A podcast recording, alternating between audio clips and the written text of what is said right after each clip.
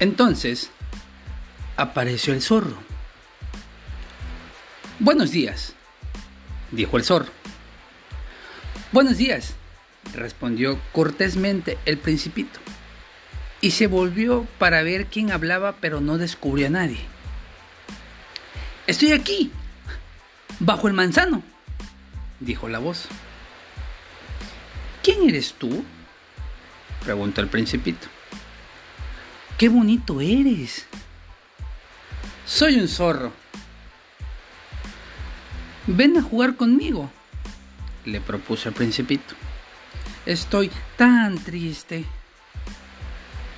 No puedo jugar contigo, dijo el zorro. No estoy domesticado. Ah, perdón, dijo el principito. Pero después de una breve reflexión añadió, ¿qué significa domesticar? Tú no eres de aquí, dijo el zorro. ¿Qué buscas? Busco a los hombres. ¿Qué significa domesticar? Los hombres mm, tienen escopetas y cazan, ¿no? Es muy molesto, aunque también crían gallinas. Ah, es lo único que les interesa. ¿Tú buscas gallinas? No, yo solo busco amigos. Pero dime, ¿qué significa domesticar? Es una cosa... Yo olvida, olvida, olvida, amigo dijo el zorro. Aunque significa crear vínculos. ¿Crear vínculos? Sí, verás, tú eres para mí solo un muchachito igual a otros y no te necesito para nada. Tampoco tú tienes necesidad de mí y no soy para ti más que un zorro como otro zorro cualquiera. Pero si tú me domesticas, entonces tendremos necesidad el uno del otro. Tú serás para mí único en el mundo, como también yo lo seré para ti. Empiezo a entender. Hay una flor... Bueno, creo que ella me ha domesticado, dijo el principito. Es posible. En la tierra se ve todo tipo de cosas, concedió el zorro. Oh, no es en la tierra, exclamó el principito. El zorro, muy interesado, preguntó, ¿En otro planeta? Sí, así es. ¿Y hay cazadores en ese planeta? No, no lo hay. Oh, eso es muy interesante. ¿Y hay gallinas? No, tampoco hay gallinas. Mm, nada es perfecto, dijo el zorro suspirando un poco desilusionado. Y continuó. Mi vida es muy monótona. Caso gallinas y los hombres me casan a mí. Todas las gallinas son muy parecidas y todos los hombres se parecen entre sí. Así que, como ves, me aburro constantemente. En cambio, si tú me domesticas, mi vida se llenará de sol y conoceré el rumor de unos pasos diferentes a los de otros hombres. Esto me hacen esconder bajo la tierra los tuyos me llamarán fuera de la madriguera como una música. Además, mira, mira, ¿ves allá abajo los campos de trigo? Yo no como pan y por lo tanto el trigo no me significa algo. Es inútil para mí. Los trigales no me recuerdan nada y eso me pone triste. Sin embargo, tú tienes el cabello dorado como el trigo y cuando me hayas domesticado, será maravilloso ver los trigales.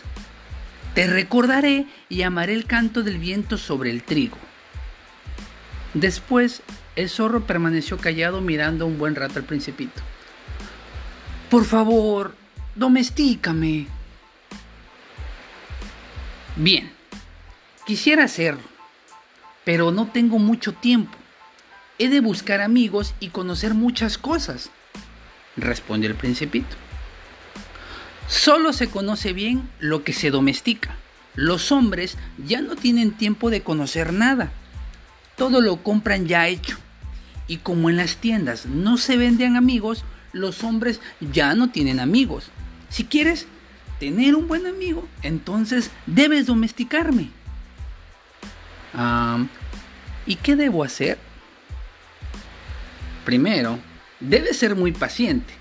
Al principio, te sentarás sobre la hierba, un poco retirado, obvio, de mí, y yo te miraré con el rabillo del ojo y tú no dirás nada. Pues el lenguaje puede ser fuente de malos entendidos. Entonces, al pasar los días, te, podrás sentar cada vez más cerca. Al día siguiente el principito volvió. Es mejor que vengas siempre a la misma hora, dijo el sol. Si vienes, por ejemplo, a las 4 de la tarde, yo desde las 3 comenzaría a ser dichoso. Conforme avance la hora, más contento me sentiré. A las 4 me sentiré agitado e inquieto. Así descubriré lo que vale la felicidad. Pero si tú vienes a cualquier hora, yo nunca sabré cuándo preparar mi corazón. Tú sabes, los ritos son necesarios. ¿Qué es un rito? inquirió el principito. Eso también es casi algo olvidado, dijo el zorro. Es lo que hace que un día sea diferente a otro día y que una hora sea diferente a otra. Entre los cazadores, por ejemplo, hay un rito. Todos los jueves acostumbran ir a bailar con las muchachas del pueblo. Los jueves entonces son maravillosos para mí.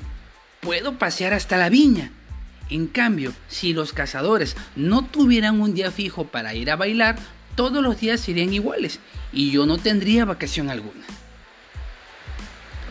De esta manera, el principito fue domesticando al zorro.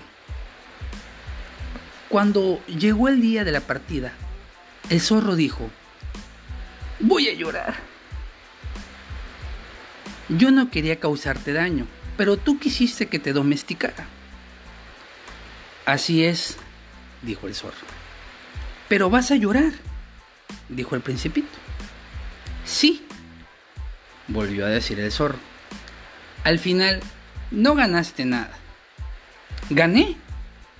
He ganado a causa del dolor del trigo. Ahora es mucho más agradable sentir ese olor, dijo el zorro. Después el zorro añadió, ver a las rosas una vez más, comprenderás que la tuya sí es única en el mundo. Regresarás para decirme adiós y yo te regalaré un secreto. El principito se fue a ver nuevamente a las rosas.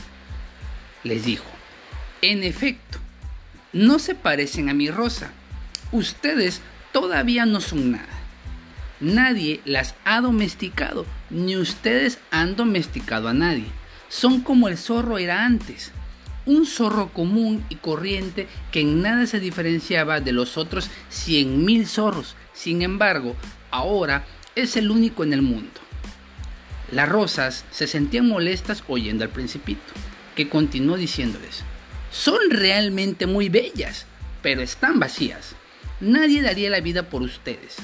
¿Cualquiera puede creer que mi rosa es igual? No es así.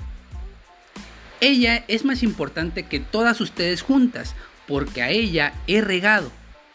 A ella cuidé y protegí con el biombo, porque la libré de los gusanos, dejando solo los que serían mariposas, porque es ella la que oí quejarse, vanagloriarse y a veces hasta callarse, porque finalmente ella es mi rosa. Y volvió con el zorro. Adiós, dijo el principito con algo de tristeza. Adiós, dijo el zorro. He aquí mi secreto. Solo con el corazón se puede ver bien lo esencial es invisible a los ojos.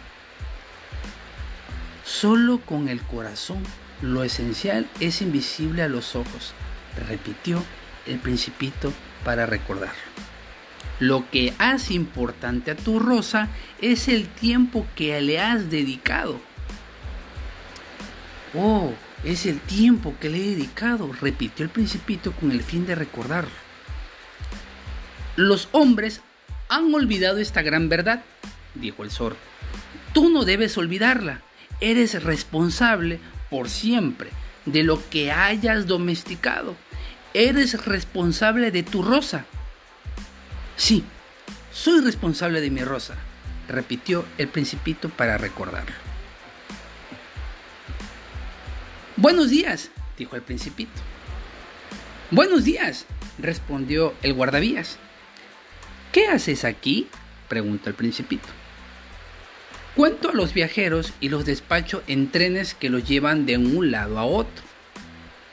Y de pronto, algo iluminado, rugiendo como el trueno, hizo temblar la caseta de guardavías. Tienen mucha prisa. ¿Qué es lo que buscan? dijo el principito. Ni siquiera el conductor de la locomotora lo sabe, dijo el guardavías. Un segundo. Hay un tren rápido iluminado rugió en sentido inverso. ¿Ya vuelve? preguntó el principito. No, son los mismos. Es un cambio, contestó el guardavías. ¿No se sentían contentos donde estaban? Nadie se siente contento donde está, respondió el guardavías. Y rugió el trueno de un tercer tren rápido iluminado. ¿Persiguen a los primeros viajeros? preguntó el principito. No persiguen absolutamente nada. Duermen o bostezan allí dentro. Los únicos que aplastan su nariz contra los vidrios son los niños, dijo el guardavías. ¿Solo los niños saben realmente lo que buscan? dedican su tiempo a su juguete o una muñeca que viene a ser lo más importante para ellos. O sea, si se lo quitan, lloran, dijo el principito. ¡Qué suerte tienen! dijo el guardavías. Buenos días, dijo el principito. Buenos días, respondió el comerciante. Se trataba de un comerciante de píldoras para quitar la sed se toma una pastilla por semana y ya no se sienten más ganas de beber. ¿Por qué vendes eso? preguntó el principito. Porque economizan mucho tiempo. Los cálculos hechos por los expertos comprobaron que se ahorran 53 minutos por semana. ¿Y qué se hace con esos minutos? Se hace lo que cada quien quiera hacer. Ah, si yo dispusiera de 53 minutos, caminaría hacia una fuente con toda tranquilidad, pensó el principito. Era el octavo día de mi avería en el desierto y había escuchado la historia del comerciante bebiendo la última gota de mi provisión de agua. Ah, tus recuerdos son muy lindos, pero yo no he terminado de reparar mi avión. No tengo agua para beber y también sería muy feliz si pudiera ir tranquilo en busca de una fuente. Mi amigo el zorro. Oh, muchachito, no se trata ahora del zorro. ¿Por qué? comentó el, principito. Porque vamos a morir de sed. No comprendió mi racionamiento y replicó. Es bueno haber tenido un amigo. Aún así, vamos a morir. Yo estoy muy contento de haber tenido un amigo zorro. Ah, no mide el peligro, me dije. Nunca tiene hambre ni sed y un poco de sol le es suficiente. El principito me miró y respondió mi pensamiento. Vamos, busquemos un pozo. Aunque estaba cansado y me parecía absurdo buscar un pozo en la inmensidad del desierto, nos pusimos en marcha. Caminamos en silencio. Al caer la noche las estrellas comenzaron a brillar. Yo las veía como en sueño, pues por la sed tenía un poco de fiebre. Las palabras del principito danzaban en mi mente. Le pregunté, ¿tú también tienes sed? pero no respondió. Dijo solamente, el agua también es buena para el corazón. No comprendí sus palabras, pero me callé. Sabía muy bien que no había que interrogarla. El principito estaba cansado, se sentó, me senté a su lado y después de un silencio me dijo, Las estrellas son bellas por la flor que no se ve. Respondí, seguramente. Y sin hablar más, miré los pliegues que la arena formaba bajo la luna. El desierto es bello, añadió el principito. Es verdad, siempre he amado el desierto. Sentado en una duna, nada se ve ni se distingue. Nada se oye y sin embargo hay algo que resplandece en el silencio.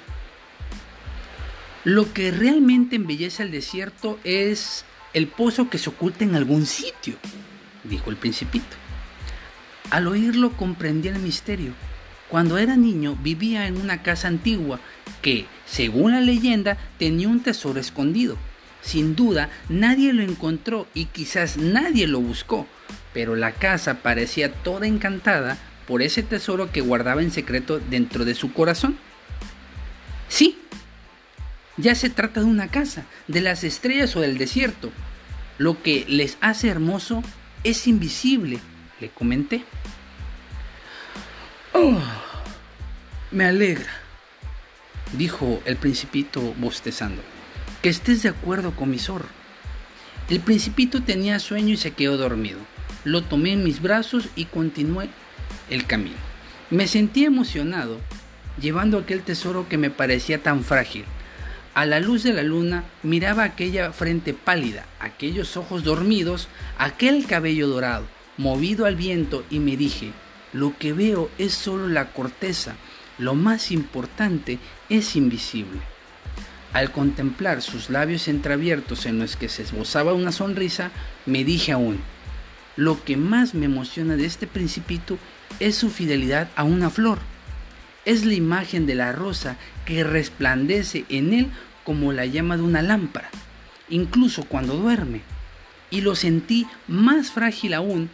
Pensé que a las lámparas hay que protegerlas. Un viento fuerte puede apagarlas. Seguí caminando y con la luz de la aurora descubrí el pozo. Wow con lo que estaba comentando, con la aparición del zorro, tuve que aprender a domesticar. Bueno, parte de lo que estuvimos comentando ahorita en la narración es que de acuerdo al mismo zorro, domesticar significa crear vínculos, pues el principito cree que la rosa lo ha domesticado, aunque el zorro insiste en que lo domestique ya que lo que se, domestica se conoce muy bien. Y como dijo el zorro, es mejor que vengas siempre a la misma hora. Si vienes, por ejemplo, a las 4 de la tarde, yo desde las 3 comenzaría a ser dichoso. Conforme avance la hora, más contento me sentiré. A las 4 me sentiré agitado e inquieto. Así descubriré lo que vale la felicidad. Pero si tú vienes a cualquier hora, yo nunca sabré cuándo preparar mi corazón. Claro, los famosos ritos. Que aunque después, en el octavo día, como se comenta, el principito se encuentra con el piloto del avión, con los que regularmente ha tenido la charla, y le platica que extraña a su amigo el zorro. Pensaba que morirían de sed y ante todo esto, él mencionó una frase tan hermosa que dice, el agua también es buena para el corazón. Y algo que, que quiero comentar es que, como dice el principito, a veces nosotros solamente vemos lo superficial nunca miramos más allá. En ocasiones tenemos el error de solamente juzgar o etiquetar a las personas. Y como bien ya lo comentan, solo con el corazón se puede ver bien. Lo esencial es invisible a los ojos. A veces nosotros pensamos que el tener o amar a alguien eh, es solamente dar cosas materiales y no es así, sino es comprender y tener también esa empatía hacia la, hacia la, otra persona. Y no importa qué tipo de de persona tengamos, o sea, a quién conocemos, no importa cuánto, cuánto le hemos dado, si la hemos domesticado o no, o si nos han domesticado. Lo que realmente importa es el tiempo que hemos dedicado. Porque bien, se puede comprar objetos, se pueden comprar múltiples cosas, pero el tiempo no se puede comprar. Y eso viene en mi memoria. ¿A cuántas personas hemos domesticado en nuestras vidas? Cuando tenemos sed, claro, hablando metafóricamente, ¿bebemos agua? ¿O nos dejamos agobiar por la sed? Es fundamental poder generar vínculos con las personas y mucho más si son importantes para nosotros. Aunque muchas veces nosotros queremos domesticar y terminamos siendo domesticados.